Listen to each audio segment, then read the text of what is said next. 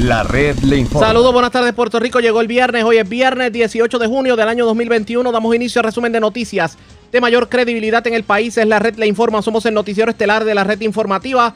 A esta hora de la tarde pasamos revistas sobre lo más importante acontecido. Lo hacemos a través de las emisoras que forman parte de la red, que son Cumbre, Éxitos 1530, X61, Radio Grito y Red 93. www.redinformativa.net. Señores, las noticias ahora.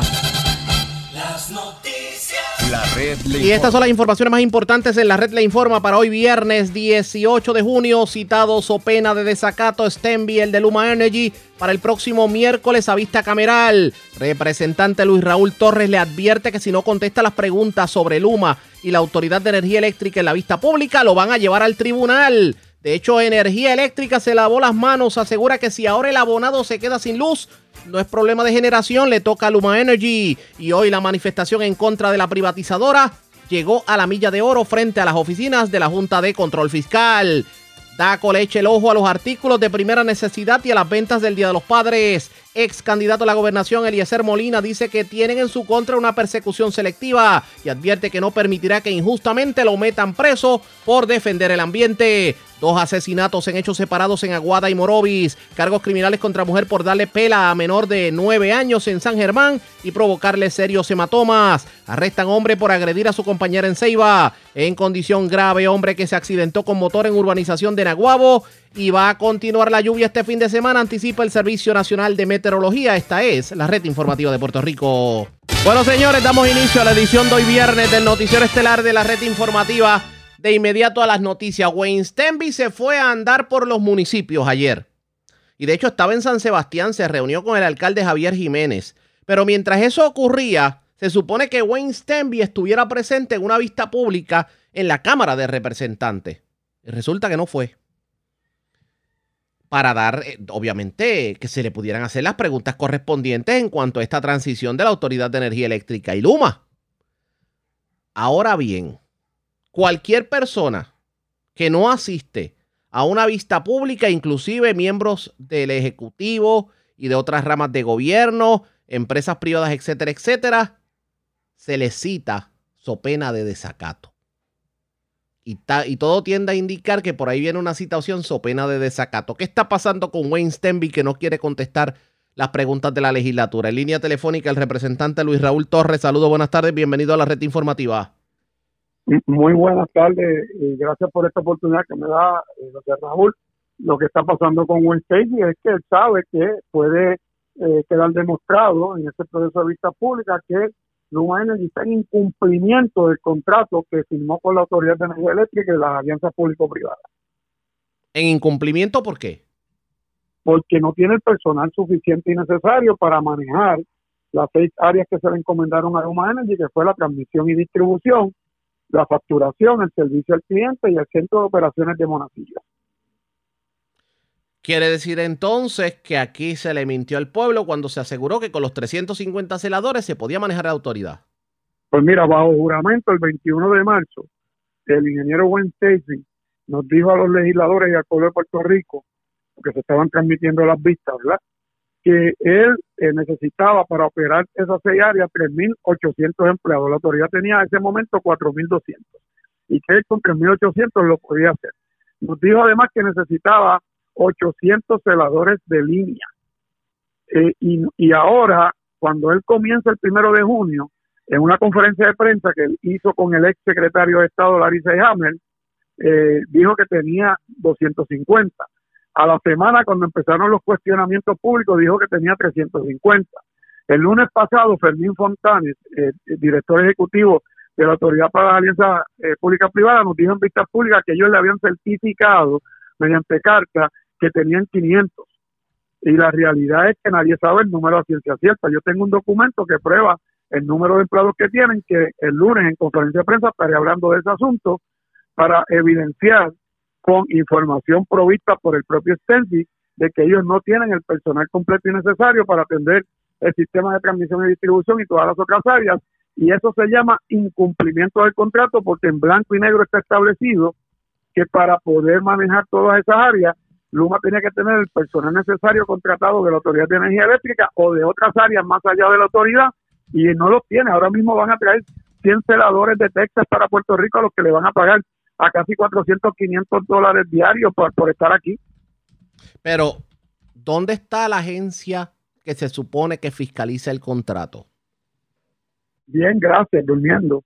Porque eh, Fermín Fontane, el lunes pasado, que es el director ejecutivo de la Autoridad de Alianzas Público-Privadas, eh, que se supone que es la entidad que tiene que fiscalizar la implementación y ejecución y cumplimiento de este contrato, comenzó a decir que la, que la supervisión estaba eh, dividida entre la Autoridad de Energía Eléctrica, el negociado de energía y ellos, y empiezan a pasarse la, la, la bola como si fuera una mesa de ping-pong de un lado al otro, para ninguno asumir la responsabilidad y la realidad es que cuando tú miras la, la ejecución, ninguna de esas agencias está haciendo la fiscalización necesaria para el cumplimiento del contrato.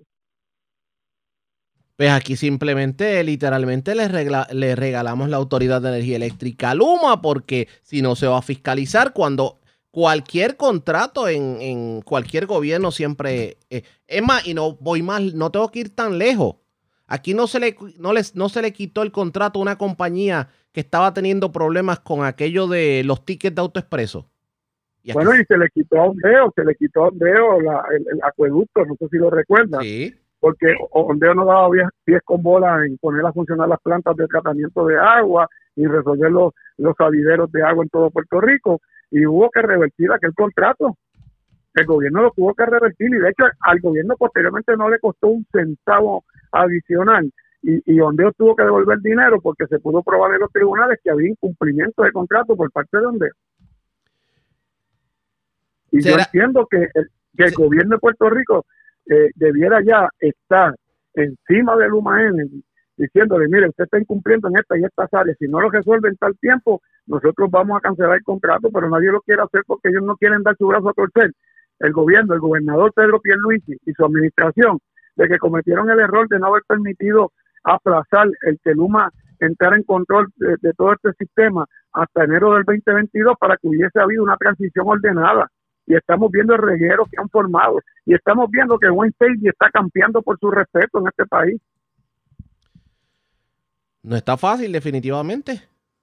y ya se le pagaron eh, eh, 163 millones de dólares a Luma por montar su negocio en Puerto Rico, porque ellos empiezan a decirte, no, si, si Luma lo que lleva son 14 días aquí a cargo del sistema, falso, ellos llevan un año montando su negocio para supuestamente estar listo el primero de junio para manejarlo todo, y han demostrado que han cobrado 163 millones de dólares y no estaban preparados. ¿Qué usted espera? Y lo- Ok, eh, Mm. Wayne Stenby no fue a la vista. ¿Cuándo es la próxima? ya se le citó ayer formalmente eh, por escrito para el miércoles a las 10 de la mañana. y si- tiene que venir y, y enviar los documentos que se le requirieron, porque si no vamos a acudir al tribunal para que el tribunal los ordene. Y si no contesta las preguntas, Nosotros vamos a ir al tribunal para que el tribunal le ordene contestar las preguntas, porque establece el Código de Puerto Rico que es un proceso investigativo de la Asamblea Legislativa, los testigos tienen que contestarle las preguntas a los legisladores. Y si no las contestan, se puede acudir al tribunal para que el tribunal le ordene, su pena de desacato, contestar las preguntas. Pero, bueno, yo, yo usted preparo el documento del tribunal desde ahora porque todo tiende a indicar que el miércoles lo van a Está dejar. preparado, está, pre- está preparado, pero vamos a ver qué hace el señor Wensteby, porque como él manda una carta diciendo, ahí tienen un multiple choice para que ustedes eh, escojan, multiple choice, de tres días que yo puedo ir miércoles, jueves o viernes, pues le escogimos el miércoles, O sea que él, miércoles. sea a las 10 de que- que él, él mostró en ese caso disponibilidad en cuanto a día. No, no, no, no es que mostró disponibilidad, es que él se cree que puede burlarse de nosotros. Porque vuelvo y te digo, mira, allí cuando tú citas a un jefe de agencia, una vista pública, si el jefe de la agencia no puede venir, ¿qué hacen? Envían a su secretario, envían a un ayudante, envían al director legal, envían a alguien a atender la vista pública. Y Wenstevie esperó hasta las 7 de la noche del día antes para enviar una carta por eh, eh, correo electrónico diciendo que no podía venir porque tenía mucho trabajo. Esa es la razón. como si la, como si la demás gente en este país no, No tuviera trabajo. Además, además, entonces, eso es como decirle Sí. al tribunal, porque ustedes tienen una, eh, al- una situación en ley que les eh, protege. Pero eso es como de uno decirle al tribunal, tribunal, yo no voy para allá porque tengo trabajo. Y el tribunal te va a decir, te cité. sí, no, pero es que además de eso, es que eso no es una excusa. Además, vuelvo y te digo, podía hasta haber delegado en uno de los 22 vicepresidentes que ellos tienen, a los que le pagan 675 mil dólares anuales de los fondos de la Autoridad de Energía Eléctrica. Dígame Que no había un vicepresidente en esa compañía que hubiese podido venir allí, no había un ayudante. Él tiene un, un ayudante para asuntos eh, públicos que se llama licenciado José Pérez, que también este no vino. Dígame algo. Eh, Sí. ¿Cuánto dinero ha facturado Luma en este mes de junio? Bueno, exactamente, no te lo puedo decir de memoria, pero te puedo proveer esa información porque la tenemos. Pero en total, hasta el día de hoy, ellos han cobrado 163 millones de dólares. ¿Haciendo qué? Y ese dinero no se queda ni un centavo en Puerto Rico, ese dinero se le paga por transferencia electrónica a través de, creo que es del Banco of America, y el dinero se va directamente a las cuentas de Luma en los Estados Unidos. Pero haciendo qué es la pregunta. ¿En qué, en qué, eh, qué han hecho con los ciento y pico de millones? ¿Alguien le ha rendido cuen- ¿Alguien le ha pedido una rendición de cuentas de, eh, por, de en qué cobró ese dinero? Mira, ¿Ba- ¿Bajo mira, concepto de eh, qué? Mira, nosotros pedimos por- los conceptos por los que se le ha pagado. Entonces, lo que hicieron el negociador de energía, la P3 y la Autoridad de Energía Eléctrica es enviarnos unas tablas de desglose en Excel, desglosando, por ejemplo, si le pagaron a, a Cuanta, que la- lo han contratado ya a ASCO, las propias compañías matrices, Ujú. 3 millones de dólares, pero no te dan el desglose de por qué le pagaron 3 millones de dólares a Cuanta o a ASCO. Yo no quiero pensar de que nosotros le estamos pagando a los ejecutivos de Luma Energy las vacaciones más costosas. No, no, no. Estamos- mira, le estamos pagando ya el, el montar su negocio, las contribuciones de construcción de centros que están montando en Canóvana, le estamos pagando los empleados, todos los empleados se les reembolsan dinero. Le estamos pagando los hospedajes, los hoteles donde se están quedando los ejecutivos de Luma en Puerto Rico. Ellos se quedan en hoteles y, le están pagando todo eso porque todo eso se les reembolsa por el contrato. Luma Energy aquí no pone un centavo cualquier cosa que Luma Energy dice, no, eso lo estamos pagando nosotros, eso es falso porque eso se le reembolsa por establecido en el contrato, eh, por lo que le llaman pass-through, que es que todo lo que ellos gastan se les reembolsa hasta, oye bien, hasta los entretenimientos. No pinta bien definitivamente. Mientras tanto, el pueblo sigue sufriendo con esto de los apagones y con, digamos... Entonces, mira esto, mira Mm, esto. otro. cuénteme. Eh, Ellos te pueden decir que tienen 350 celadores, pero te tienen que decir cuántos auxiliares de líneas tienen, porque esos celadores necesitan auxiliares de línea. Exacto. porque cuando va una brigada de celadores, ellos necesitan llevar a uno o dos auxiliares de línea, que son los que se quedan abajo para manejar el canasto, son los que se quedan abajo para pasarle los equipos y la- las piezas que necesitan para arreglar la avería, y son los que se quedan abajo para hacerle gramo en tierra para que no se electrocuten esos celadores de línea. O sea que no solamente son los celadores, es cuántos auxiliares tienen, cuántos podadores tienen, porque también cuando van a entrar a un sitio, si hay rama, si hay bloqueo en el área, tiene que venir la brigada de podadores para limpiar toda esa área, limpiar el área y poder entrar los celadores. O sea que esto es bastante complejo. Y esta gente ha demostrado que no ha tenido la capacidad para reclutar todo ese personal y para manejar el sistema. Está demostrado por la cantidad de averías que no han podido resolver. Y, y, y lo otro que está en peligro, Ajá. José Raúl, es que ya están, ya empezaron el proceso para privatizar el área de generación donde hay ocho compañías proponentes, tienen todo eso callado, lo están haciendo a espaldas del pueblo de Puerto Rico otra vez, y cuando le pregunté a Fermín Fontanes por eso, lo que me dijo es que, que ellos van a hacer algo similar a lo de Luma, pero no saben si con una compañía o con varias. Oiga, no me diga usted que esto que 11 está... plantas de, de- Pero no me diga usted que esto es lo que está ocurriendo con la con las plantas generatrices de que unas caen en mantenimiento, otras fuera de servicio, responde a que están tratando de hacer lo mismo que con la autoridad, de crear algún tipo de crisis para justificar una privatización. me da escalofrío cada vez que un periodista me hace esta federación, porque se están dando cuenta de que mira qué coincidencia que el lunes viene Fran Paredes, el director ejecutivo de la autoridad y el presidente de la Junta de Gobierno de la autoridad, el ingeniero Ralph Craig Rivera, y nos dicen que las 11 plantas de generación de energía que están, que son de la autoridad, no las privadas ecoeléctricas y, y la otra IES, sino las que son de la autoridad, las 11, están en perfectas condiciones, algunas están en mantenimiento, pero que no tienen ningún problema.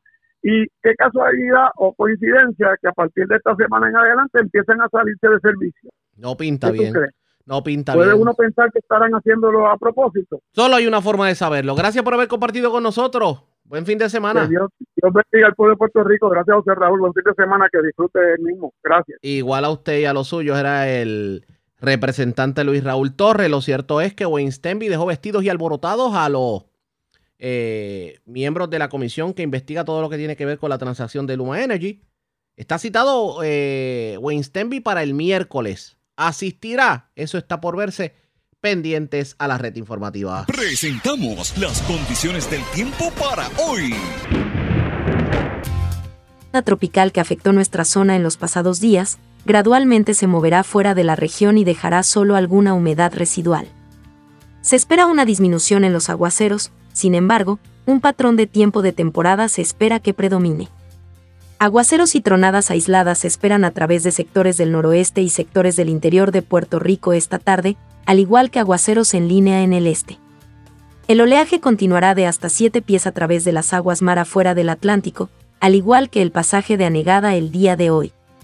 Una advertencia para los operadores de pequeñas embarcaciones está en efecto para las áreas afectadas. El viento continuará desde el este al sureste de entre 15 a 20 nudos, por lo tanto, los operadores de pequeñas embarcaciones deben ejercer precaución. Existe un riesgo moderado de corrientes marinas para playas del este de Culebra. A través de la mayoría de las playas, el riesgo es moderado. En la red informativa de Puerto Rico, este es el informe del tiempo. La red le informa. Señores, regresamos a la red le informa. Somos el noticiero estelar de la red informativa, edición de hoy viernes. Gracias por compartir con nosotros. ¿De quién ha sido la culpa de los apagones? ¿Es de Luma? ¿Es de la Autoridad de Energía Eléctrica y la Generación?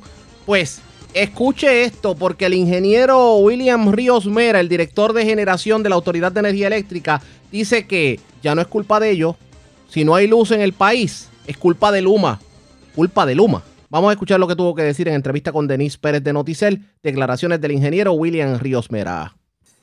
Bueno, es que si nosotros proyectamos, ¿verdad? Nosotros normalmente proyectamos nuestra demanda de energía. El, Centro de Control Energético tiene uno, uno, unas predicciones, ¿verdad? De, cuán, de cuánto va a ser la demanda de energía a las 7 de la noche del día 18 de junio del 2021. Basado en esa proyección que ellos tenían, es predecible. A las 7 de la noche es predecible que pudiéramos tener eh, lo que nosotros llamamos un geleo de carga, que no es otra cosa que desco desconectar clientes. Pero en paralelo, nosotros teníamos todos nuestros esfuerzos, toda nuestra fe en nuestros empleados, eh, en el, el TIS de ellos, ¿verdad? Eh, en que íbamos a recuperar las unidades. En las entrevistas ayer yo decía que la unidad de Aguirre la íbamos a recuperar en la tarde o en, comenzando la noche. A, esas horas comienza eh, la demanda de energía a aumentar y el pico de demanda normalmente está entre 8 y 9 de la noche. ¿Qué pasa? Nosotros oportunamente recuperamos la unidad 1 de Aguirre y ya para el momento del de, pico de, de, demanda de energía, eh, nosotros teníamos esa unidad en servicio por lo que el pronóstico, ¿verdad? O el, o el comunicado que, que, que, sacó Luma ayer, pues no se materializó, porque nosotros logramos colocar en servicio la unidad de Aguirre. Más tarde en la noche colocamos en servicio la unidad Costa Sur 6, que era la otra unidad que, que, la otra unidad que, que teníamos fuera de servicio no coordinado. Así que eh, al filo del pico de generación de la noche ya nosotros teníamos capacidad para suplir todos nuestros clientes y teníamos reserva suficiente para que si surgiera otro evento de generación, eh, poder responder. Sin embargo, hay clientes sin luz. Desde que yo anuncié que íbamos a tenerlo aquí hoy, eh, de hecho a mí se me fue la luz anoche, eh, me di cuenta por algunos enseres, eh, pero hay gente aquí que está sin luz, en Bayamón, en Luquillo. ¿Cuántos clientes hay sin luz? Bueno, eh, en este momento, hace un rato, entiendo que estaba cerca de los 20 mil clientes. Eso fluctúa, ¿verdad? Depende de la situación que haya, deficiencias que hayan en el sistema de transmisión y distribución. Yo sé que los equipos, ¿verdad? Siempre están trabajando eh, para resolver, ¿verdad? A, al cliente, pero en este momento, en este momento, nosotros tenemos suficiente generación eh, disponible y regulando la frecuencia para cuando la demanda sigue subiendo, poder responder. Y además, para el pico de generación del día de hoy, tenemos suficiente generación y reserva de energía disponible. Actualmente nosotros tenemos nuestras unidades picking, nuestras unidades de emergencia, las tenemos fuera de coordinación con el Centro de Control Energético, que ellos son los que administran eh, eh, la energía en el país. En coordinación con ellos tenemos unidades porque no las necesitamos ahora mismo en servicio. Si surgiera un evento, pues las colocamos en servicio. Eh, lo que pasó en Monacillos, eh, usted tiene, usted, usted no se ha descartado el sabotaje, pero aquí, ingeniero, la realidad es que, que se pone una mancha muy grande en la gente, ¿verdad? Cuando se habla de sabotaje. Por Bueno. eso yo creo, que, yo creo que la gente por eso es que quiere saber, ¿hubo o no hubo sabotaje? Desde mi punto de vista, ¿verdad? Yo no tengo toda la información. Desde mi punto de vista eh, y por los años de experiencia que tenemos y colaborando con el Centro de Control Energético, no hay que pasar por alto que el Centro de Control Energético en un momento dado se reportaba al Directorado de Generación y el Directorado de Generación trabajaba en Monacillo. Hasta hace unos meses nosotros estábamos en Monacillo y nosotros hace unos años éramos los responsables del Centro de Control Energético. Así que tenemos conocimiento de cuál es la seguridad que hay allí. Para tú llegar al patio de interruptores del Centro de Control Energético, tienes que, tienes que burlar muchas, este, mucha seguridad, ¿verdad? Nosotros tenemos para entrar al complejo Monacillo, tienes que identificarte, tiene que haber un guardia, el guardia se comunica con los ejecutivos para darle el acceso a la persona. Luego que tú entras, tienes el patio interruptores donde hay otro guardia, ¿verdad? Que no te va a dar acceso porque el patio, todos los patios interruptores del, de Monacillo, pero también los patios interruptores que están en nuestras centrales generatrices, eh, son accesos controlados porque son... Pues entonces, pues entonces, para usted no hubo, no hubo sabotaje. Hay Para usted no hubo sabotaje. Desde nuestro punto de vista técnico, ¿verdad? Yo no tengo toda la información. Eh, ¿Qué pasa? Allí llegan muchas líneas, allí llegan muchas líneas, pero desde el punto de vista, allí en el área de Monacillo, muy difícil, lo pongo bien difícil. A menos que haya alguien adentro. Eso tampoco podemos descartar. Sí, pero aún, aún este servidor o el ingeniero Salvador Serrano, eh, el ingeniero Rafael Guiñat, que pertenece a Luma, para él entrar a ese patio de interruptores tiene que tener una razón de peso, tiene que tener, eh, eh, el ingeniero Salvador Serrano va a entrar a hacer un mantenimiento preventivo, a hacer una inspección. Aún él, que es el jefe, él tiene que tener un número de orden para poder entrar ahí. De hecho, me, me- me resultó curioso que escuché que ni el director ejecutivo de la Autoridad de Energía Eléctrica puede entrar ya a Monacillo sin una justificación. Nadie puede entrar, ¿verdad? Sin ninguna justificación. En el caso del evento de Monacillo, tanto el director ejecutivo, eh, el ingeniero de Fran Paredes, el subdirector ejecutivo, eh, el señor Fernando Padilla, y este servidor, en colaboración con Luma, llegamos allí hasta Monacillo, hasta Monacillo tuvimos acceso y colaboramos con ellos en, la emergencia. Nosotros trabajamos en equipo y, y allí estuvimos, tan pronto nos enteramos que había una situación, pues por muchos años nosotros lo hemos hecho, ¿por qué no lo vamos a hacer ahora? Y allí estuvimos para colaborar. Me preguntan gente que forma parte de este foro, ¿cómo es si tiene suficiente para la generación? eh, se va la luz. Bueno, porque el sistema eléctrico es un sistema bien complejo y tiene protecciones a lo largo y ancho de toda la isla. Según nuestras unidades generatrices, como, generatrices, como fue el caso de Costa Azul, tienen protecciones. Aún cerca de nuestra casa existen fusibles, existen breakers en los, en los transformadores que alimentan comercio o, o, o o residencias, también hay unas protecciones, hay unos breakers que para proteger la ciudadanía, ¿verdad? De que haya una falla, ¿verdad? Este, vivimos en una isla tropical, se cayó un árbol, ese, cable, ese cable cayó al piso, ese, ese cable hay que desenergizarlo lo más pronto posible. Para eso existen los sistemas de protección. Los sistemas de protección, el más cercano a ese evento va a operar para dejarse eh, ¿verdad? Desenergizado ese cable que pudiera afectar a una vida humana. Hay una, hay una información que quisiera tratar de constatar con usted. Me dicen que hay muchos ex empleados de la Autoridad de Energía Eléctrica tratando, ¿verdad?, de, ayudar con ex empleados que ya no están con Luma, etcétera, que conocen el sistema y que cuando hay apagones así eh, están siendo utilizados por la eh, por municipio o por vecinos. Eh, estos son gente que está haciendo el trabajo fuera del sistema. ¿Eso a ustedes qué les parece? yo, no, yo no estoy de acuerdo con eso, ¿verdad? trabajar con energía eléctrica aún nosotros, como ya mencionamos, el ingeniero Salvador Cejano, para entrar al, al, al patio interruptor en Monacillo, él necesita un permiso. Él no puede entrar allí sin permiso de nadie. Por eso, pero no, yo no, no, me, no me refiero a eso, me refiero a un ex empleado de la Autoridad de Energía Eléctrica que va y eh, se me fue la luz en el barrio Sabana no sé qué, aún, para, aún, para, operaciones en distribución necesitamos órdenes de trabajo.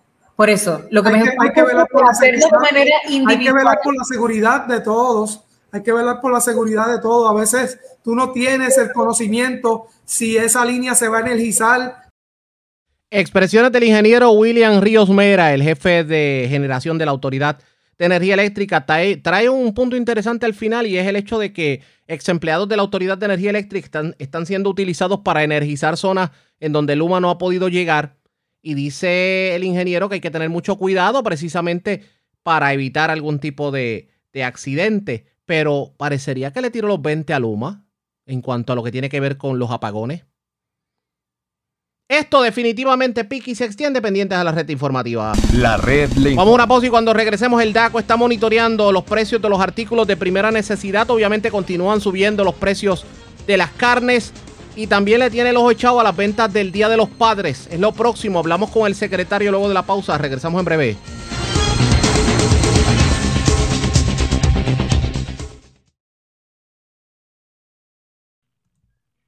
La red le informa. Señores, regresamos a la red le informa. Somos el noticiero estelar de la red informativa. Gracias por compartir con nosotros. El Departamento de Asuntos al Consumidor ha iniciado un monitoreo de precios en por lo menos 50 de los principales artículos de la, no solamente de la mesa puertorriqueña, sino artículos de primera necesidad ahora que estamos en medio de la temporada de huracanes y tomando en consideración que ya habíamos visto aumentos en algunos, en los precios de algunos artículos por algunas razones que tal vez no pueden controlar los comerciantes del patio. Yo tengo en línea telefónica al secretario del Departamento de Asuntos al Consumidor, el licenciado Edan Rivera. Vamos a hablar sobre eso y otros temas. Saludos, buenas tardes, bienvenido.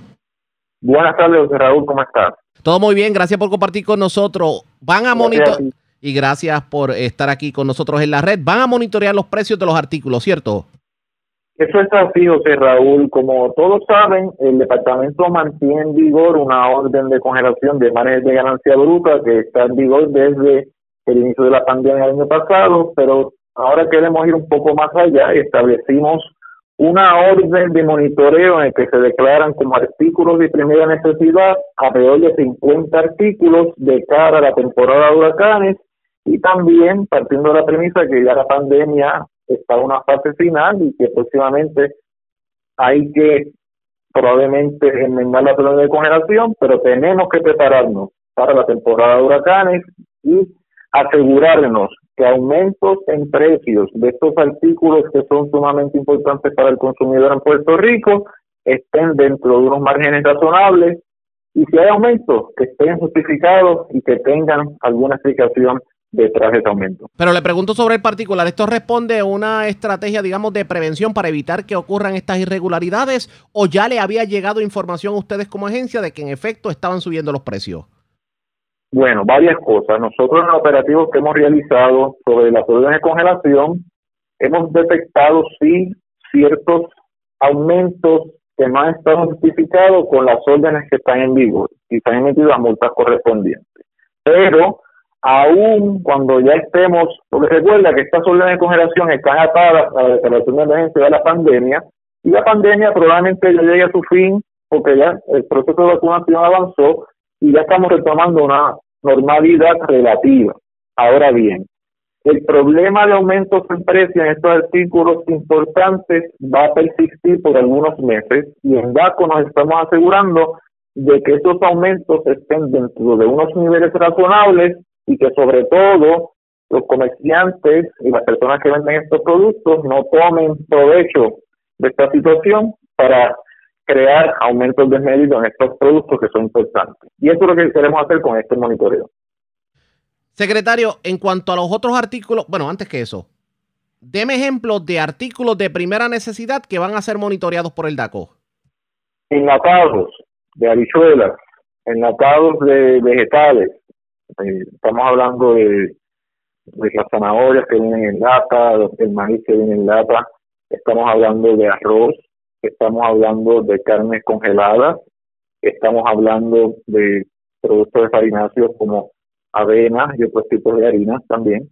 Estamos hablando, incluimos velas, incluimos baterías también de cara a la temporada de huracanes. Y este es el tipo de artículos que vamos a estar monitoreando a los inspectores. Nuestros van al supermercado, tienen un listado de estos 50 artículos y van a ir cada dos semanas verificando cómo se comportan esos precios.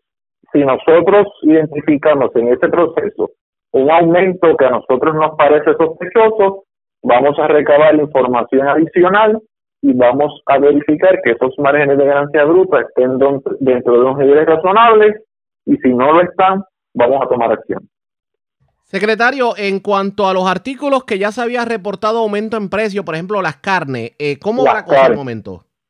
Pues mira, las carnes, nosotros sí hemos detectado un aumento extraordinario. Estamos hablando de aumentos hasta del 120%, y nosotros como parte de este monitoreo también vamos a seguir incluyendo ese análisis de las de los productos cárnicos, de las carnes en general, pero sabemos por el informe que nosotros emitimos por la investigación previa que es una situación que escapa al control del mercado en Puerto Rico. Ahora bien, es importante, José Raúl, que esta situación en el mercado internacional no se utilice como excusa ni como justificación para aumentar precios cuando realmente la situación no lo amerite en los casos que no lo ameriten. Es decir, que no queremos que esta información de que porque hay un problema en el mercado internacional, aquí hay carta abierta para aumentar los precios desmedidamente y perjudicar al consumidor. Y eso es parte de lo que queremos evitar con este mecanismo de monitoreo. Hasta el momento, ¿cuántas multas se han dado? Si tiene más o menos un aproximado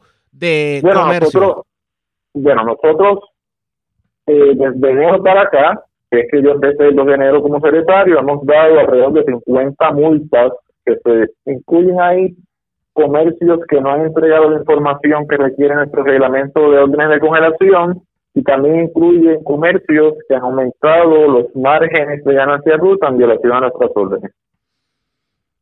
Aprovecho que lo tengo en línea telefónica y le pregunto, este fin de semana es el fin de semana de los padres, me imagino que el DACO estará monitoreando las ventas con motivo al Día de los Padres, ¿cierto?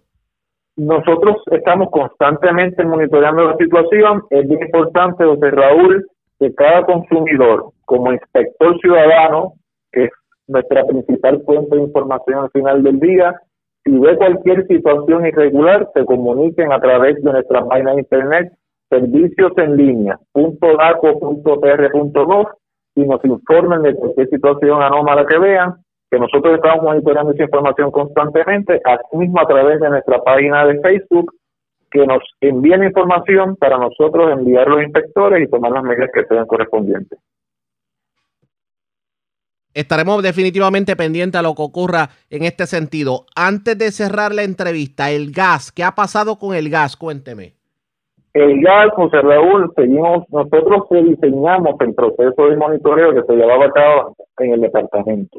¿Qué implica este diseño, esta estrategia? Nosotros, nosotros no solamente estamos fiscalizando los mayoristas, estamos fiscalizando toda la cadena de productores y distribuidores de gas licuado.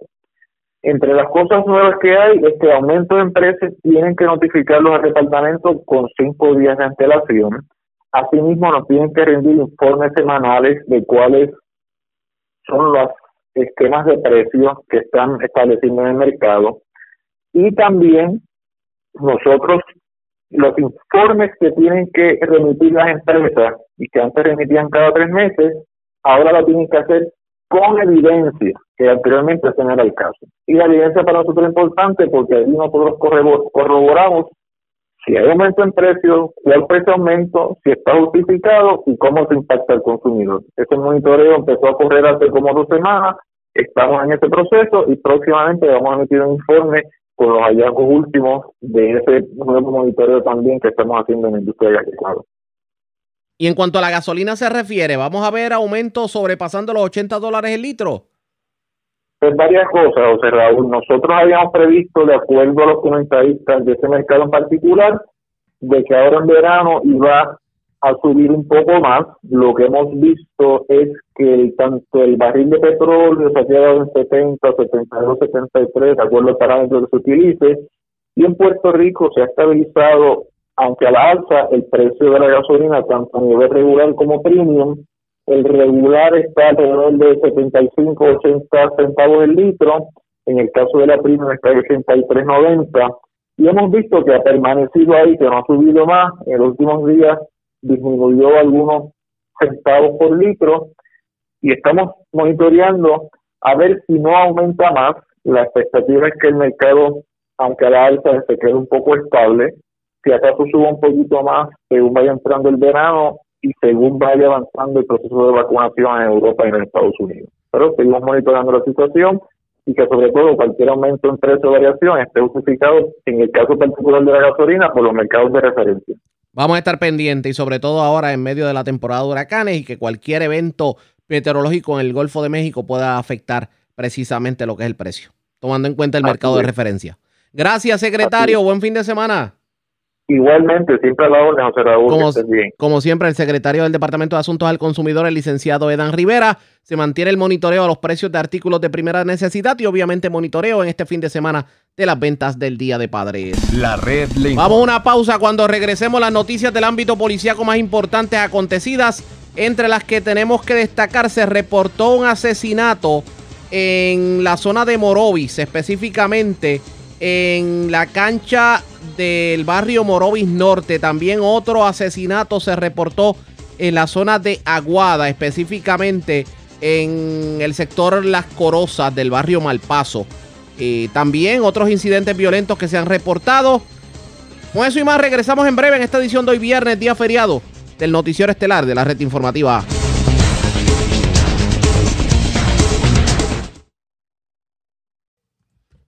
La red le informa. Señores, regresamos a la red Le Informa. Somos el noticiero estelar de la red informativa, edición de hoy viernes. Gracias por compartir con nosotros. Vamos a noticias del ámbito policiaco. Comenzamos en la zona centro-norte porque una persona fue asesinada en un hecho ocurrido en Morovis. Además, las autoridades tratan de dar con el paradero de una menor de 16 años que fue reportada como desaparecida del pueblo de Camuy. Wanda Vázquez, directora de la oficina de prensa de la policía en Arecibo, con detalles. Saludos, buenas tardes.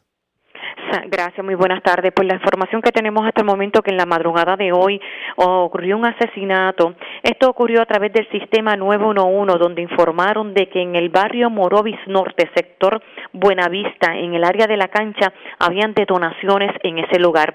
Ahí se presentó eh, agentes del negociado de la policía del distrito de Morovis y se percataron de una persona muerta con múltiples impactos de bala que le causaron la muerte en el acto.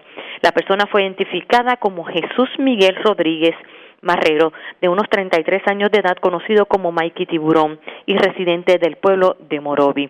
Esta persona eh, posee o poseía, vamos a decir, expediente criminal por la violación a la ley de sustancias controladas y ley de arma.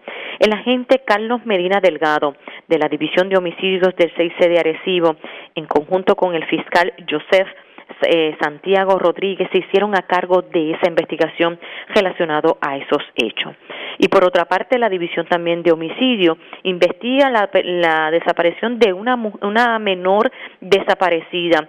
Eh, la joven fue identificada como Mayra Patricia Concepción Álvarez, de 16 años de edad, residente del pueblo de Camoy. Esta fue reportada eh, desaparecida por su madre, eh, donde el día, ella indica que el día 16 de junio, en horas de la noche, esta fue que salió de su residencia, vestía momento de la desaparición una falda maón color azul, blusa negra manga larga, tenis color blanco y una cartera color negra. La joven es descrita de trigueña, pelo castaño, rizo, ojos marrón, una estatura de 6 pies y 270 libras.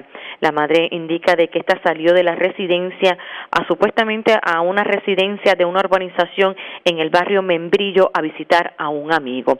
Esa es la información que nosotros tenemos, así que le, exhortamos a los ciudadanos que si ven a esta joven eh, en cercano ¿verdad? a su lugar recordar que no dejen de llamar a cualquier cuartel de la policía más cercano. Esta es la información que tenemos al momento. Gracias por la información. Buenas tardes.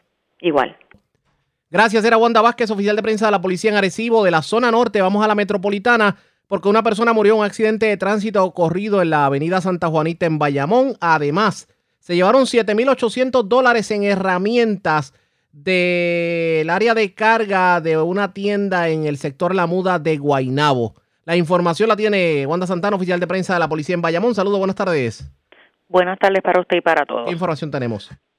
Agentes adscritos a la División de Patrulla y Carretera de Bayamón investigaron un accidente de auto con motora de carácter fatal ocurrido en la tarde de ayer en la avenida Santa Juanita frente al negocio Mojito Bar and Grill en Bayamón mientras el conductor Edwin Rosa Ramos, de 26 años, conducía una motora marca Vento por la mencionada carretera, este lo hacía en contra del tránsito, por lo que por tal descuido y negligencia fue impactado por la parte delantera de una guagua Dodge Ram que transitaba en su carril, conducida por Domingo Ortiz Santana.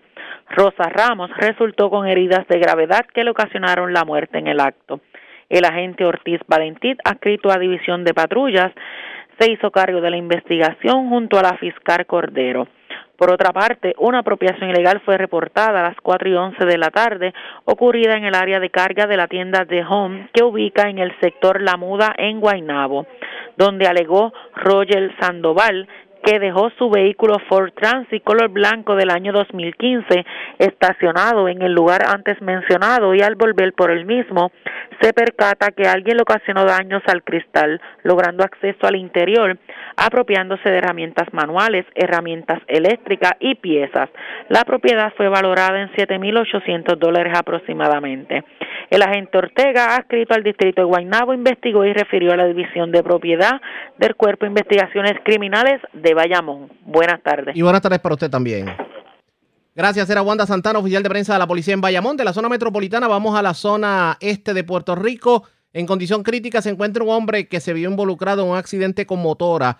Esto ocurrió en la calle, en la calle 9 con la 7. Esto es la urbanización Río Blanco Heights en Naguabo. Además, se diligenció una orden de arresto contra un hombre de 31 años residente de Ceiba, aparentemente por violencia de género. Francisco Colón, oficial de prensa de la policía en Humacao, con detalles. Saludos, buenas tardes. Buenas tardes, Arriaga, y buenas tardes a todos los que escuchan. Buenas tardes, ¿qué información tenemos sobre el particular? Mira, tenemos un accidente de auto con motora de carácter grave. Se reportó a eso de las 5 y 10 de la tarde de ayer. Esto en la calle 9, intersección con la calle 7 de la urbanización Río Blanco Heights en Nahuabo. Según se informó, mientras Miguel A. González Hernández, de 29 años y residente del pueblo de Nahuabo, transitaba por la calle 9 en la motora Honda modelo CZF, color roja y blanca, del año 2012 con Mambete vencido. Este al llegar a la intersección con la calle 7 no se dio el paso e impactó con la parte frontal de la motora el vehículo Toyota Corolla color gris del año 2005, el cual era conducido por Grace M. Cuevas Ramos, de 33 años y residente del pueblo de Nahuabo. El conductor de la motora resultó con heridas de gravedad, siendo atendido por paramédicos en el lugar y transportado en ambulancia al centro médico de Río Piedra en condición crítica. El agente Sergio Ares supervisado por el teniente Luis Ramírez, adscrito a la de Padre de Carretera de Macao, investigó el accidente junto al fiscal Pedro Anca.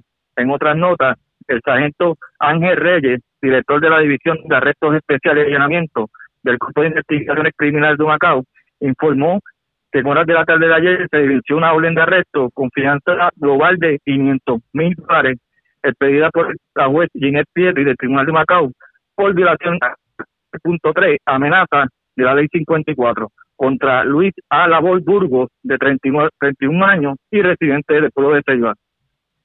Los hechos ocurrieron para la fecha del 6 de junio del 2021 en Nahuabo, donde se alegó que Labor Burgos amenazó a su pareja con causarle daño físico. Este caso fue investigado por la agente Charanet Rosa, adscrita a la División Especializada de Violencia Doméstica del CIC de Macao, supervisada por el sargento Roberto García en unión a, la fiscal Melissa Díaz. El agente Miguel Fonseca llevó al arrestado ante la presencia de juez Juan Cedera del Tribunal de Macao, quien le realizó la advertencia de ingreso a la cárcel de Bayamón hasta el día de la de la vista criminal a no poder. Gracias por la información. Buenas tardes. Buenas tardes. Gracias, era Francisco Colón, oficial de prensa de la policía en Humacao, de la zona este. Vamos a la zona noroeste de Puerto Rico.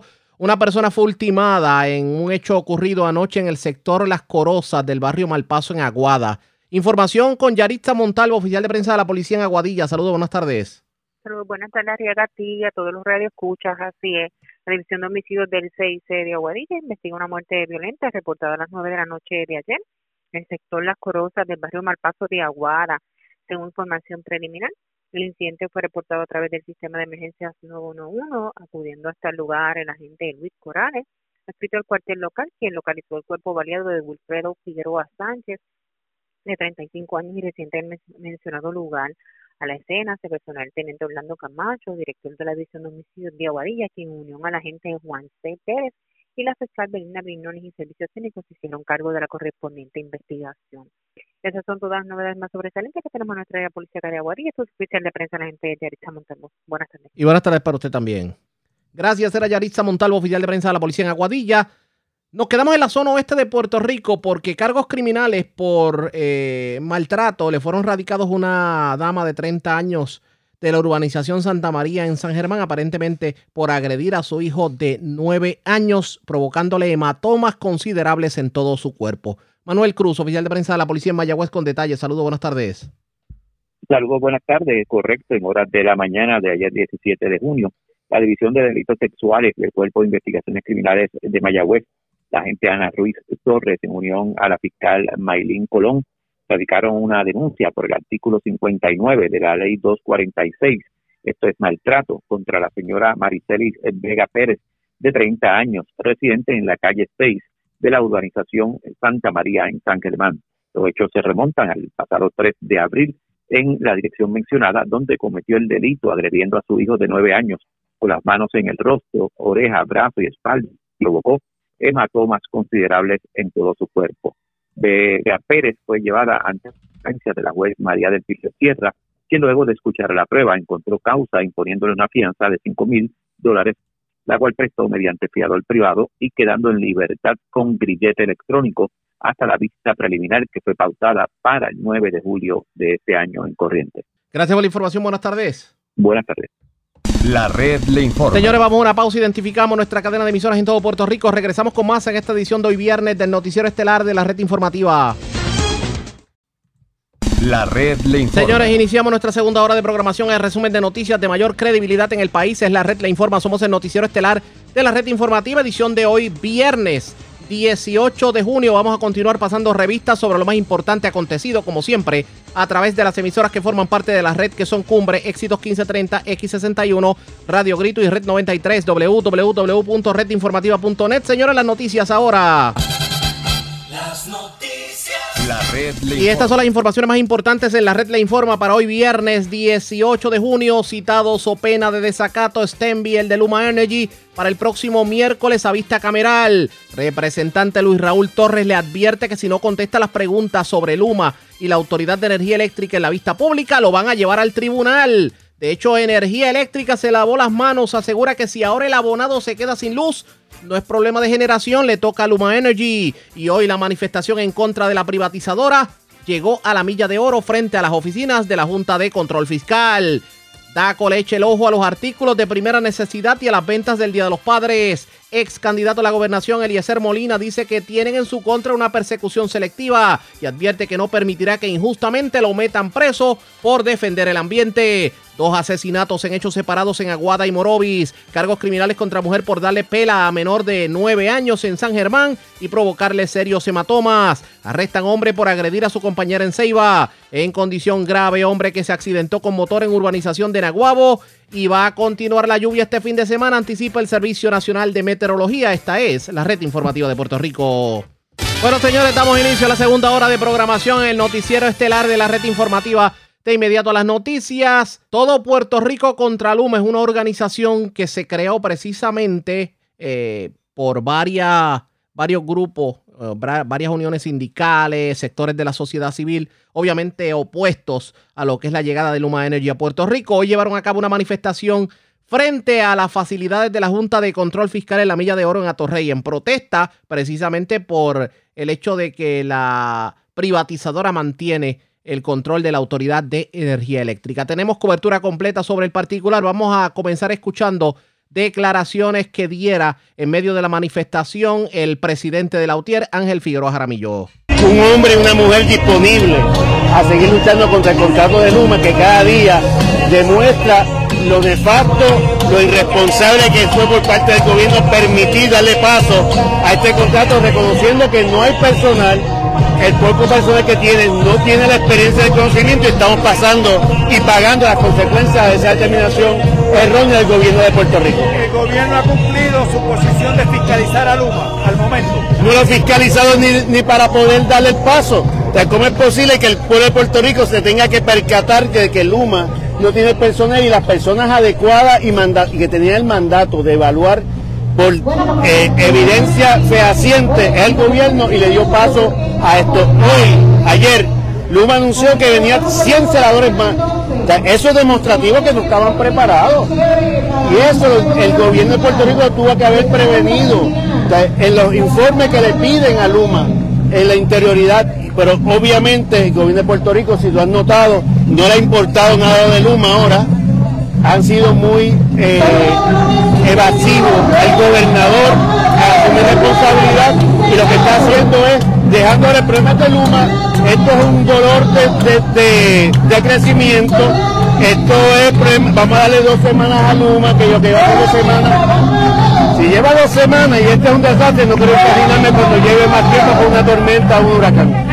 Se ha generado un debate luego de las averías en las plantas generadoras, de quién es la responsabilidad y se le ha echado la culpa a la autoridad de energía eh, Luma particularmente se ha dicho también que esto puede ser parte de una estrategia de Luma para que haya más molestia por parte de la ciudadanía y de los abonados hacia la autoridad de energía eléctrica y apoyen lo que es la privatización. Yo creo que a Luma le está saliendo muy caro esta estrategia. La realidad objetiva es que la unidad 6, y así lo evidenciamos en nuestros visuales en, nuestra, en nuestro Twitter, estaba disponible desde el mismo día por la noche. el problema del transformador de salida de unidad 6 que le faltaba aceite y activó las alarmas de, seguridad, le toca a Luma dar el mantenimiento y así evidenciamos cómo Luma accesó el lugar, estuvo más de 10 horas trabajando, inmediatamente que Luma terminó el trabajo, la unidad se entró en servicio así lo anunciamos. La, responsabilidad de acuerdo al contrato de Luma. Y eso lo vamos a ver lamentablemente, este desfase de un gobierno inexistente y una corporación como Luma que no ha sido eficaz va a estar en los medios de comunicación la discusión a quién le creen. Y el país tiene que romper eso. Aquí hay responsabilidades y hay que adjudicar responsabilidades directas. Vamos, no podemos permitir que nos tengan pasando la papa caliente. Ya no se la pueden pasar a Lautier ni a Jaramillo, ahora la están pasando ellos.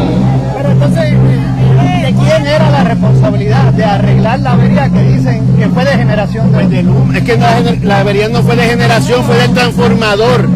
Y ese componente, de acuerdo, a de acuerdo al contrato, le toca a Luma. Es tan así que Luma llega a hacer la reparación. Lo que pasa es que perdieron cuatro horas pensando que iban a hacer.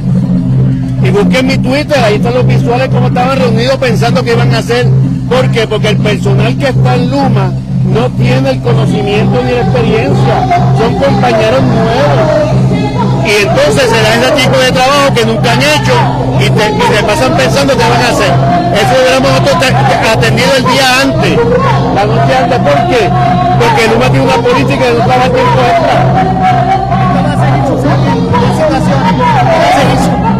estas situaciones se pueden seguir repitiendo Se están repitiendo.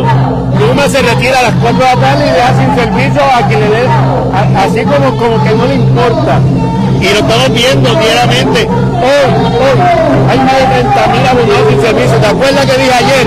El promedio diario está entre 20 mil y 30 mil. Hoy hay 30 mil abonados sin servicio. Esos son los que pueden reportar la avería. No estamos hablando de los que no pueden reportar, porque ayer el alcalde de Guanavía, mientras estaba en una entrevista, dice, yo tengo 6 mil abonados sin servicio nada más en mi municipio. Estamos viendo un gobierno que sacó las manos de su responsabilidad y una compañía que no quiere responsabilidad. Esto podría ser el detonante también para un paro nacional. Pero los detonantes para cada actividad no se planifican, nacen. El verano del año pasado, el verano del año pasado, eh, lo demostró, nadie planificado un verano del 2019, ¿verdad? Que nació de la gente. Y yo creo que sigue creciendo esa incomodidad. En Guanadía la manifestación que hubo el jueves demuestra esa espontaneidad de molestia del pueblo y verás que va a continuar creciendo en la medida que se le siga permitiendo a Luma hacer lo que le dé la gana. Ayer le una falta respeto al pueblo de Puerto Rico que el presidente Luma se escuchara una vista pública citada adecuadamente. Y, ese es su, y esa va a ser su conducta. Campean por su respeto. No le importa al país, se creen sobre todo. Mientras, y el gobierno y la Junta que está aquí son los que lo apoyan y le dan esa prepotencia a Luma. Eso fue lo que dijo Ángel Figueroa Jaramillo, pero vamos a escuchar lo que dijo una de las trabajadoras de la Autoridad de Energía Eléctrica sobre lo que ha estado aconteciendo, sobre todo los problemas que ha habido en servicio al cliente. en esta agencia y ellos eran los, los maracachimbes que venían a revolucionar los sistemas y no ha pasado eso. Y por más obsoleto que estábamos, nosotros queremos eso para atrás mínimo, para poder seguir sobreviviendo. Y la parte de distribución, cuando tú ves, o sea, ellos tratan de poner, nosotros éramos con, con, ¿cómo te digo? Con escobas, mantenemos el sistema con la pega. Trabajábamos con nada, sin herramientas. Y eso es lo oneroso de esos celadores que, no, que ni, ni los consideraron. Y entonces ahora esta gente no sabe dónde ponerle el palo, dónde lo pongo para que se mantenga y que te fluya la energía. En lo que supuestamente ellos arreglan la transmisión que es de donde viene, que eso ni lo están tocando, que no lo van a tocar tampoco, se están tumbando los chavos. Y entonces la política, para tenerlos a su favor, sigue vendiendo cuentos y sigue, pero ya llega el punto que ya ayer el director está tirándolos al medio. Y ese otro tipo lo van a votar porque si tú te pones en contra del gobierno, ¿qué es lo que pasa?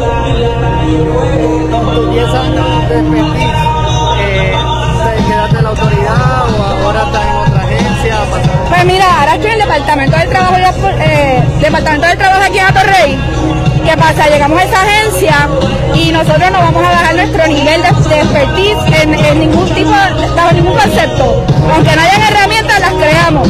Llegamos allí y no hay servicio al cliente. Pues entonces eh, se sugiere, pues vamos a hacer uno. Y esta persona, esta representante, es la 21 representante de servicio al cliente presencial en esa agencia.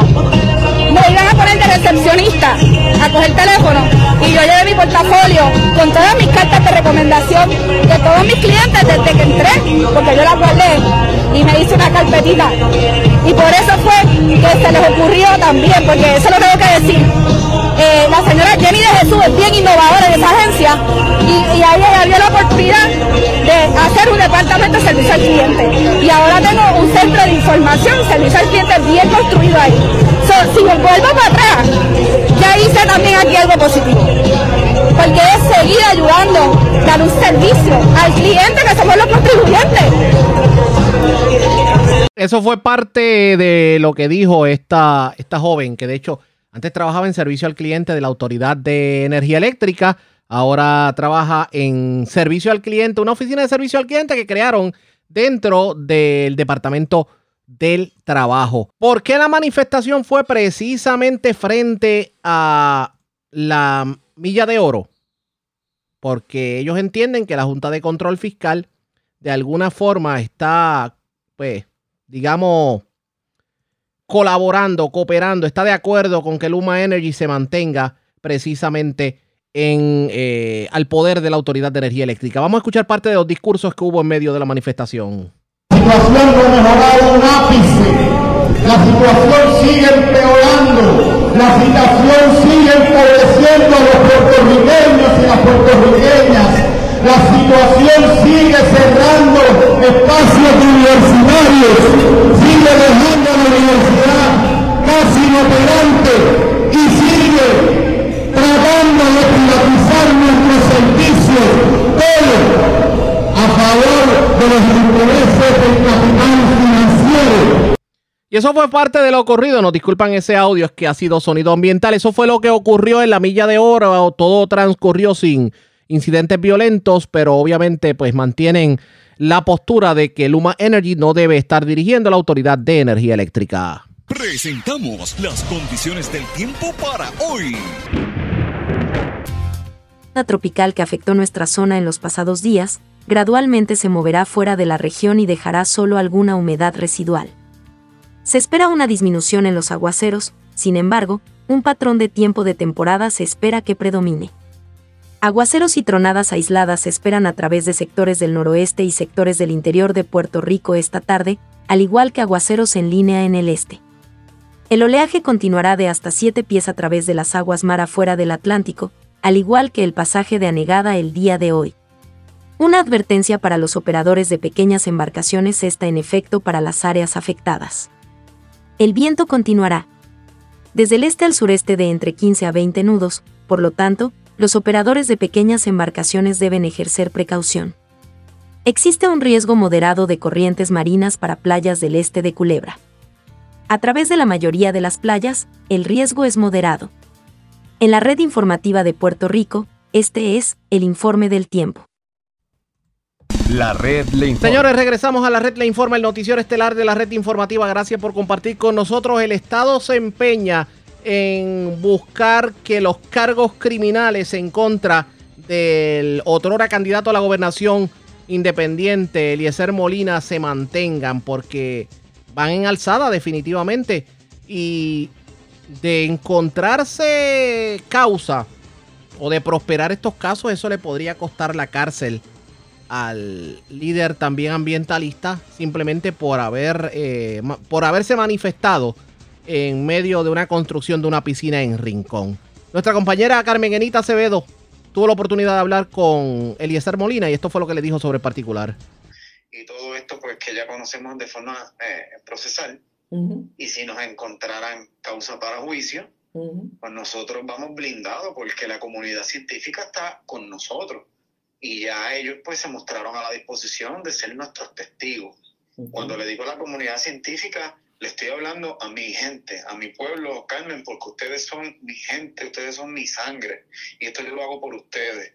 Y estamos hablando de los desarrolladores, de los urbanistas de este país, los planificadores de este país, los oceanógrafos de este país, todas las personas y peritos en la materia están a favor de lo que nosotros estamos sosteniendo que se construyó en un bien de dominio público marítimo terrestre.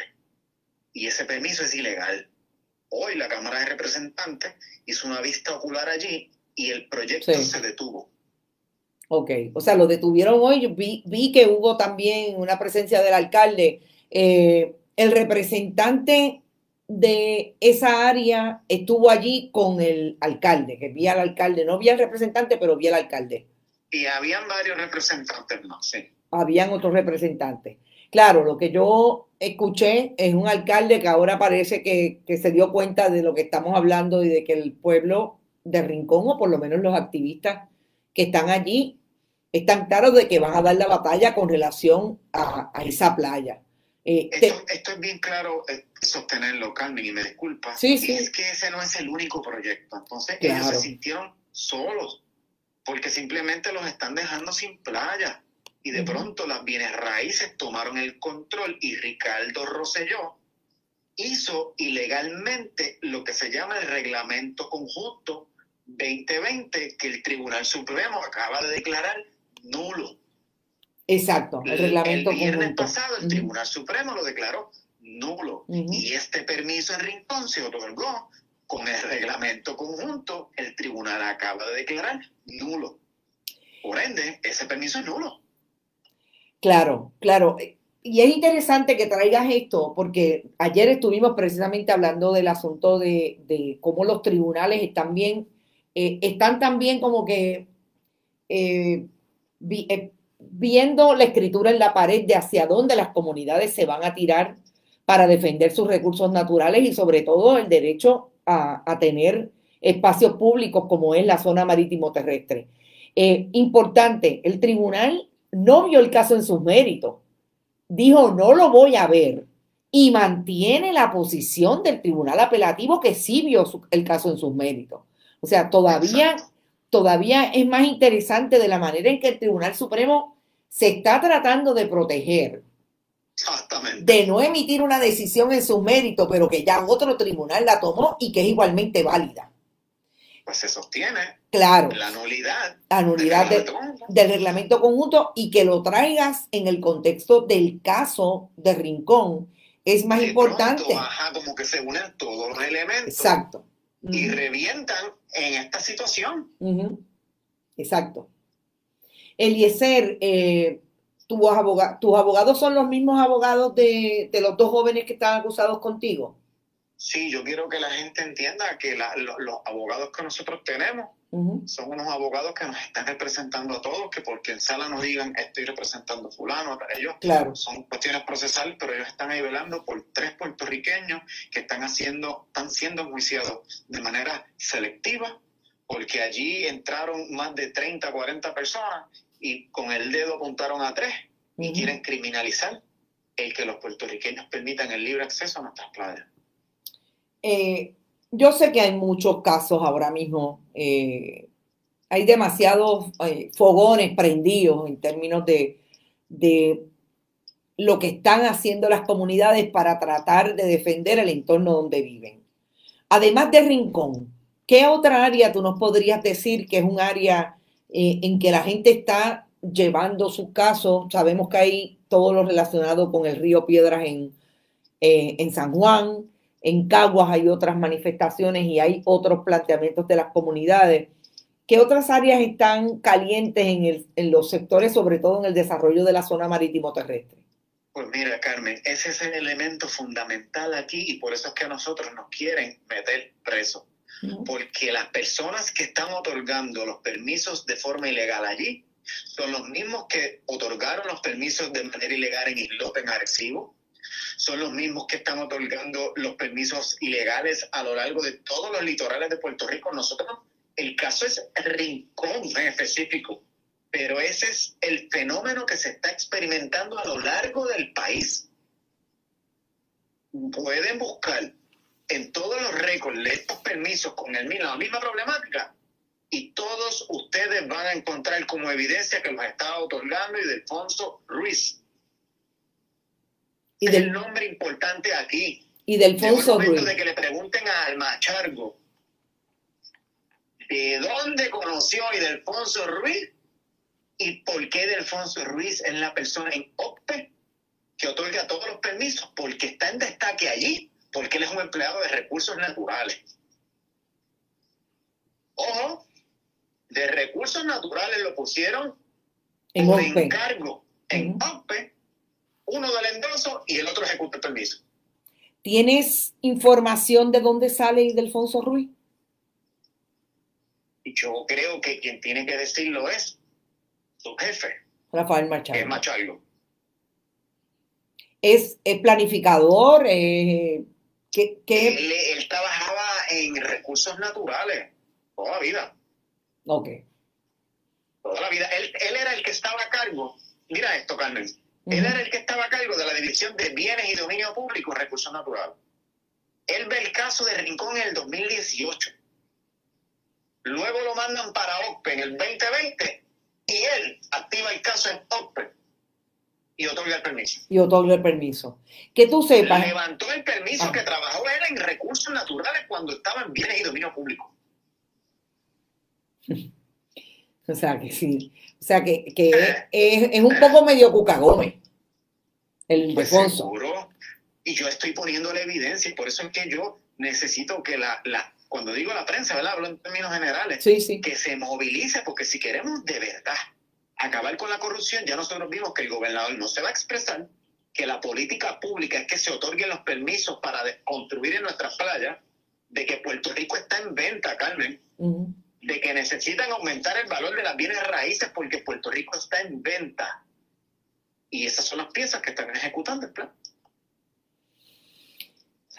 Así es, toda. eh, aquí están los internautas hablando de Joyuda en Cabo Rojo. eh, la, la Oh, fal- el Cabo Rojo acaban de solicitar ahora otro deslinde más. Carmen, son los mismos que están dando el permiso para construir en la zona del Carso. Exacto, en Arecibo y en todo el, el centro. En- es en el país entero. Ahora mismo el corredor ecológico del noreste ya está solicitando el dueño permiso. ¿Quién se los va a dar? Y del Ponzo Ruiz. Yo les estoy diciendo el nombre por adelantado de lo que allí va a ocurrir en el corredor ecológico. Y eso ocurre porque cuando Marrero o Marrero dio la presentación en la zona de oportunidades, no sé si tú, te acuerdas de eso. Lo recuerdo. Cuando él va a la zona de oportunidades, que Puerto Rico tuvo la dicha, como dicen ellos, de que el 98% clasificó, cuando tú sumas el largo de desarrollo costero que ellos ofrecieron, incluye todas las zonas ecológicas protegidas, incluyendo el corredor ecológico noreste. Hasta ahí, eso es aritmética básica, Carmen. Expresiones del otrora candidato a gobernación, a la gobernación de manera independiente, Eliezer Molina. Él asegura que tienen una campaña selectiva en su contra y que no va a permitir que lo metan preso injustamente. Insiste en que hay altos intereses que pretenden urbanizar zonas que obviamente provocarían serios daños ecológicos. Y aquí el gobierno se hace de la vista larga. La red le informa. A la pausa. Regresamos con más en esta edición de hoy, viernes, del Noticiero Estelar de la Red Informativa.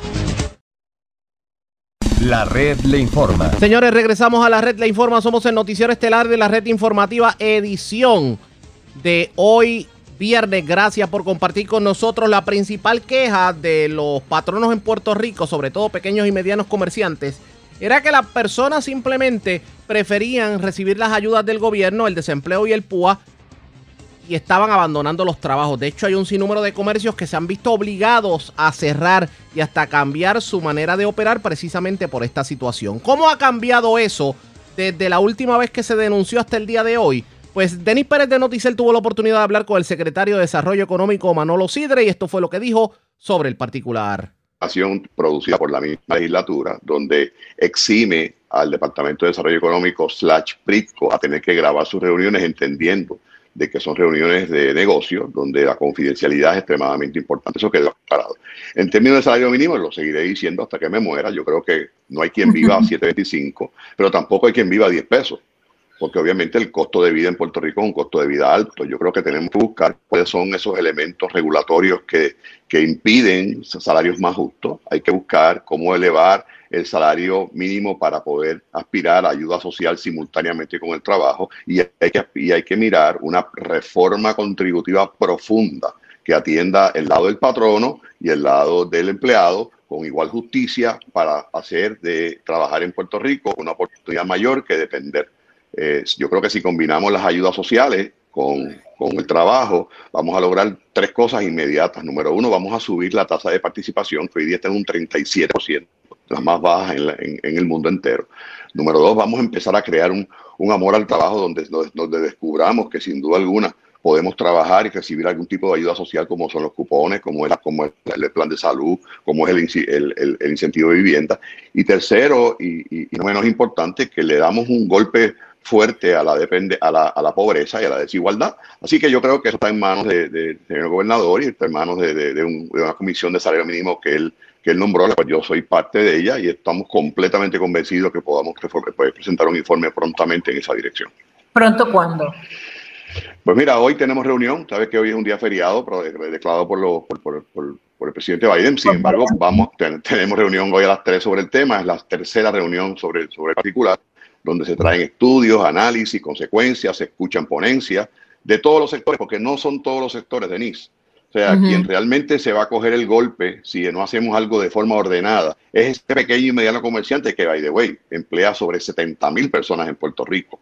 Y de eso estamos claros. Hay estudios a saciar de que ese sector no puede absorber un incremento de salario de 7.25 a 15 pesos. No lo puede hacer.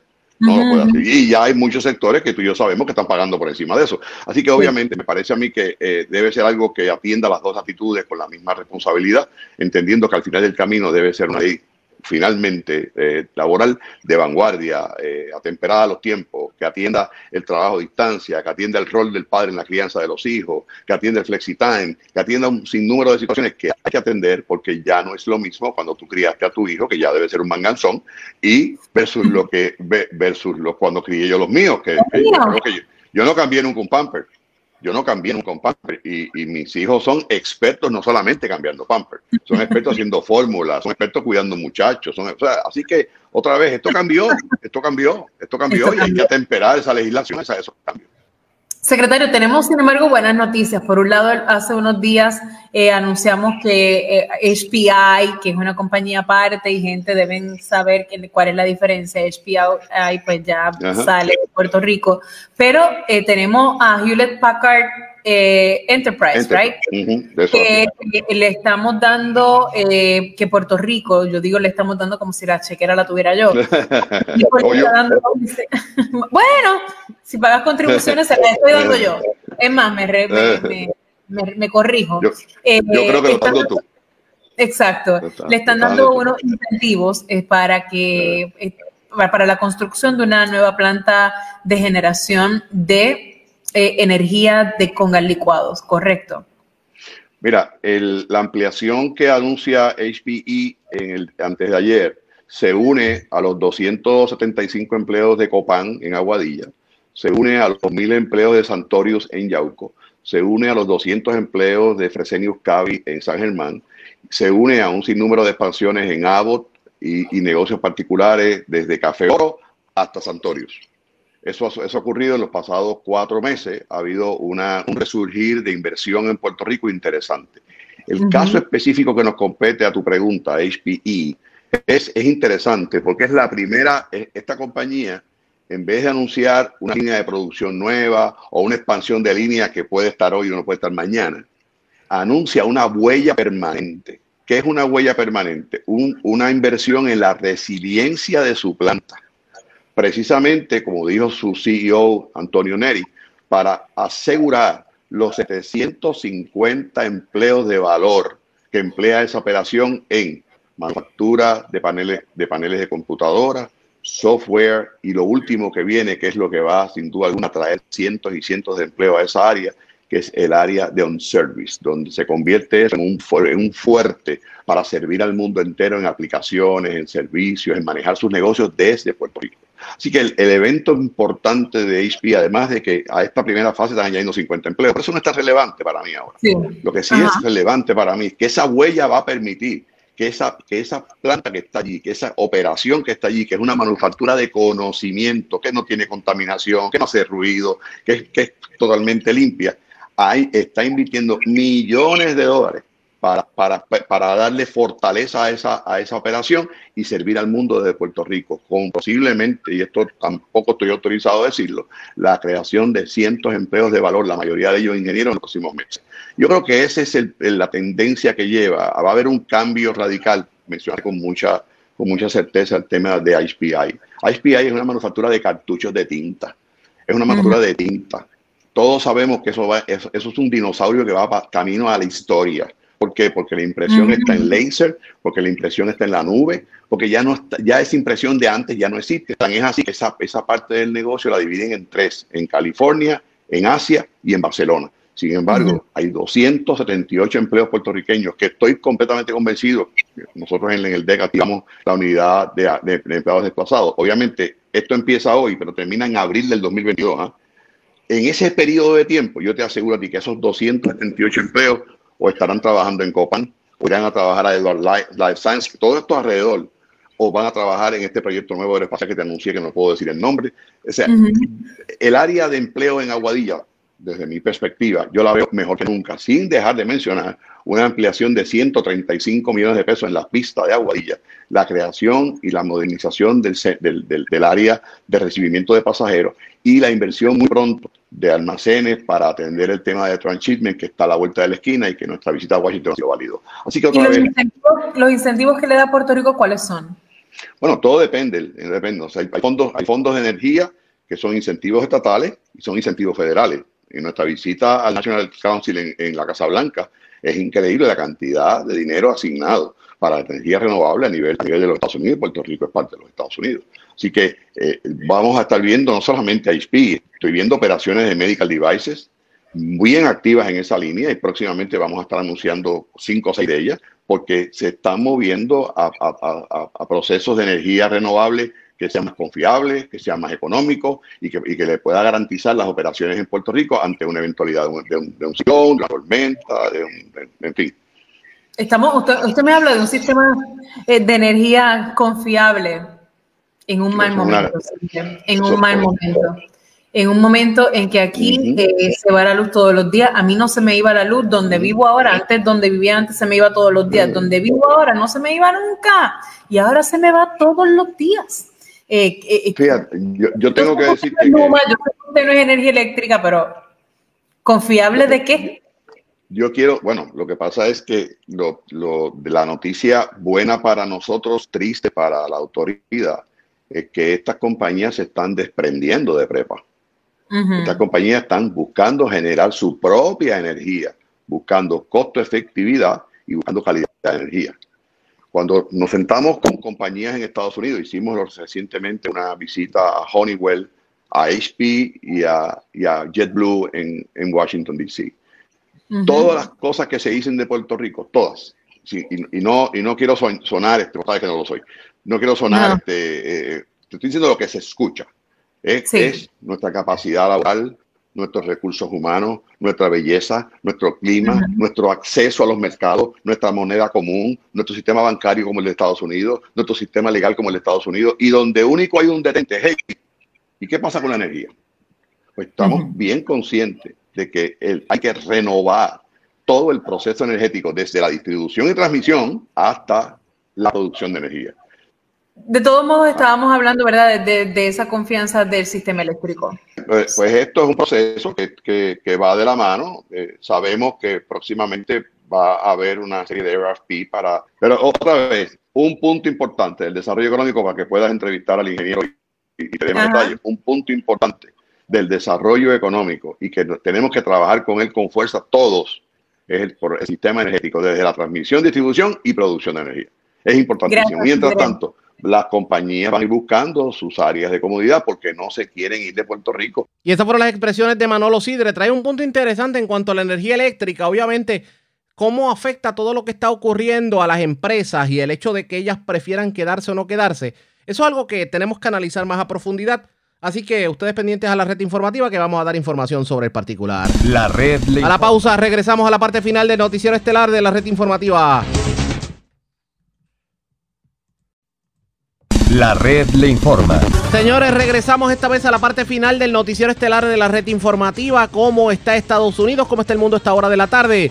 Vamos con DN, nos tienen un resumen completo sobre lo más importante acontecido en el ámbito nacional e internacional. El presidente de Estados Unidos, Joe Biden, y el presidente ruso, Vladimir Putin, se reunieron el miércoles durante aproximadamente tres horas en la ciudad de Ginebra, Suiza. Los dos líderes de las mayores potencias nucleares del mundo acordaron establecer grupos de trabajo para abordar el control de las armas nucleares y la ciberseguridad. También resolvieron regresar a sus embajadores a sus puestos. Luego de la breve cumbre, Biden dijo que ambas partes habían acordado no renovar las tensiones de la Guerra Fría.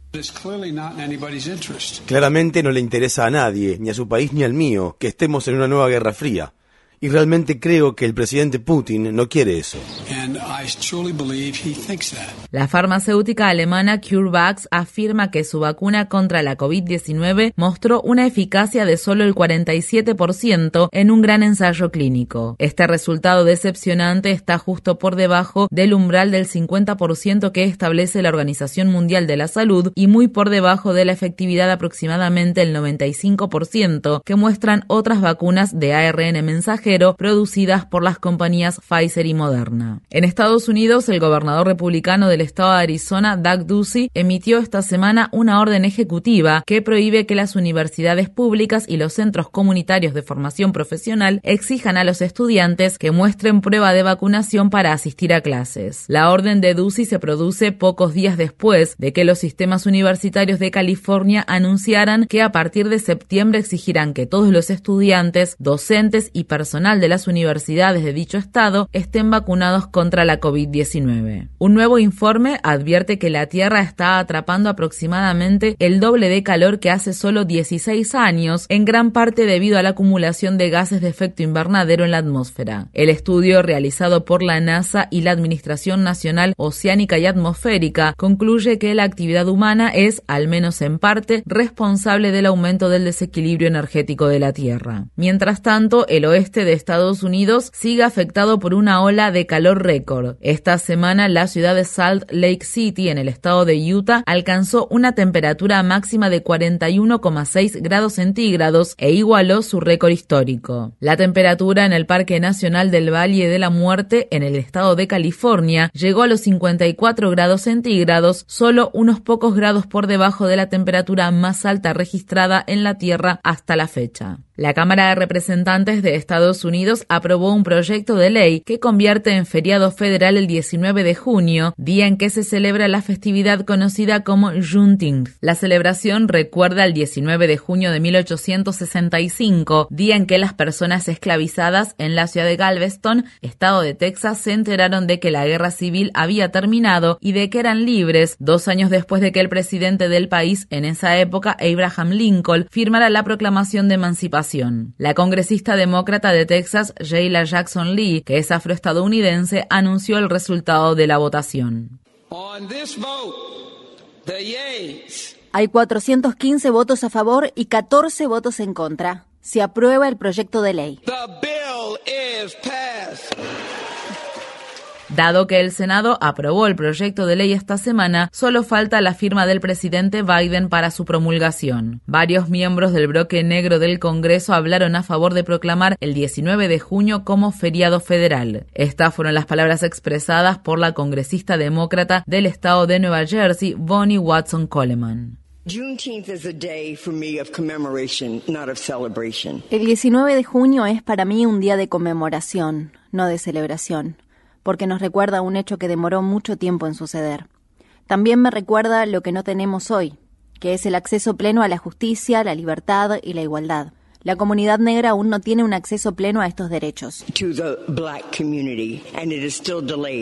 El Departamento de Justicia de Estados Unidos revocó las normas del gobierno de Trump que impedían que las personas sobrevivientes de la violencia doméstica y las familias atacadas por pandillas violentas recibieran asilo en el país. La agrupación en favor de los derechos de los inmigrantes al otro lado dijo, esto marcará la diferencia entre la vida o la muerte para muchas personas que huyen del peligro. El gobierno de Biden ha restaurado las protecciones para los estudiantes transgénero contra la discriminación por motivos de identidad de género y orientación sexual. La medida revierte la medida del gobierno de Trump de excluir a las personas trans de las protecciones establecidas en el título noveno de las enmiendas de educación de 1972, una ley federal que prohíbe la discriminación basada en la orientación sexual. En una victoria para los derechos reproductivos, un tribunal federal de Estados Unidos dictaminó el miércoles que la prohibición de los abortos en el estado de Carolina del Norte después de las 20 semanas de embarazo es inconstitucional y representa una clara amenaza de enjuiciamiento para los proveedores de servicios de aborto. Una abogada del Centro de Derechos Reproductivos que argumentó el caso celebró el fallo diciendo, obligar a alguien a continuar un embarazo en contra de su voluntad es una violación de su humanidad, sus derechos y su libertad. En noticias relacionadas en el estado de Missouri, un tribunal federal anuló la semana pasada la prohibición de los abortos después de las ocho semanas de embarazo. En México, las autoridades han identificado los restos pertenecientes a uno de los 43 estudiantes de la Escuela Normal Rural para Maestros de Ayotzinapa, situada en el estado de Guerrero, que desaparecieron en el año 2014 tras ser atacados por la policía local. Se cree que los estudiantes fueron masacrados. Los restos encontrados pertenecen al estudiante Josivani Guerrero. Guerrero es solo la tercera persona del grupo que ha sido encontrada e identificada. La desaparición de los estudiantes provocó una intensa ola de indignación pública y protestas. Las familias de los estudiantes desaparecidos han sostenido durante mucho tiempo que las Fuerzas Armadas mexicanas estuvieron involucradas en el secuestro masivo. En Perú, el candidato presidencial socialista Pedro Castillo se ha proclamado vencedor de las elecciones después de que un recuento final le diera una ventaja de 44.000 votos sobre la candidata de derecha Keiko Fujimori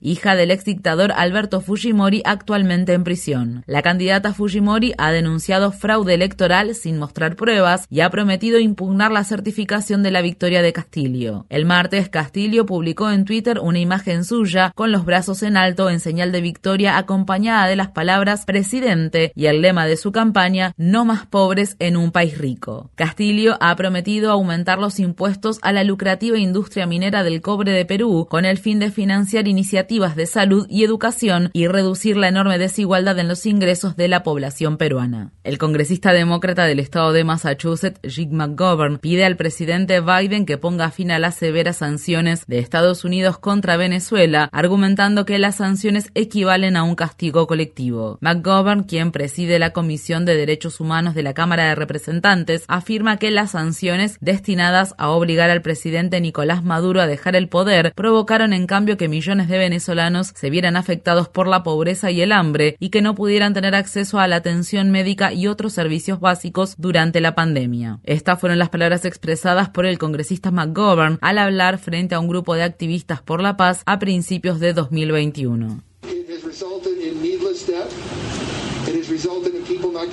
Las sanciones contra Venezuela han provocado muertes innecesarias. Han provocado que las personas de ese país no reciban los suministros médicos que necesitan para mantenerse con vida. Han provocado escasez de alimentos. Han provocado mucho sufrimiento. Las Fuerzas Armadas de China enviaron el martes 28 aviones de combate al espacio aéreo controlado por Taiwán, lo que constituye un número récord desde que China comenzara el año pasado a realizar incursiones aéreas en la costa de Taiwán casi a diario. En respuesta, Taiwán desplegó aviones de combate, activó sistemas de defensa antimisiles y emitió advertencias a los pilotos chinos. Las tensiones se produjeron un día después de que el presidente Biden consiguiera presionar a la OTAN para que declarara por primera vez que China considera un riesgo para la seguridad mundial. China ha advertido repetidas veces a Estados Unidos que no intervenga en Taiwán, país al que China reclama como su territorio soberano. China ha enviado a tres astronautas en una misión de tres meses de duración a su nueva estación espacial ubicada en la órbita terrestre baja. China construyó su propia estación después de que Estados Unidos excluyera a los astronautas chinos conocidos como taikonautas de la Estación Espacial Internacional. Esta es la primera misión tripulada que realiza China desde 2016 y se produce después de otras dos misiones exitosas que tuvieron lugar recientemente, una misión de recolección de muestras desde la Luna y el despliegue de un vehículo rover de exploración espacial en Marte. China es el segundo país, después de Estados Unidos, en operar un rover en el planeta rojo. Arabia Saudí ha decapitado a un hombre que había sido acusado de participar en levantamientos antigubernamentales cuando era adolescente. La ejecución del martes de Mustafa al-Darwish, de 26 años, se produjo a pesar de la indignación internacional. Al-Darwish fue encarcelado en 2015 por presuntamente haber participado en una manifestación de jóvenes de la minoría étnica de musulmanes chií hazara que exigían empleos y el fin de la discriminación durante el levantamiento que tuvo lugar en 2011 y 2012, conocido como la Primavera Árabe. El joven tenía apenas 17 o 18 años cuando ocurrió el levantamiento. La red le informa. Bueno, señores, enganchamos los guantes. Queremos, a nombre de los que elaboramos en la red informativa y todas las emisoras que forman parte de la red, felicitar a los padres en su día. Obviamente este domingo se conmemora el Día de los Padres.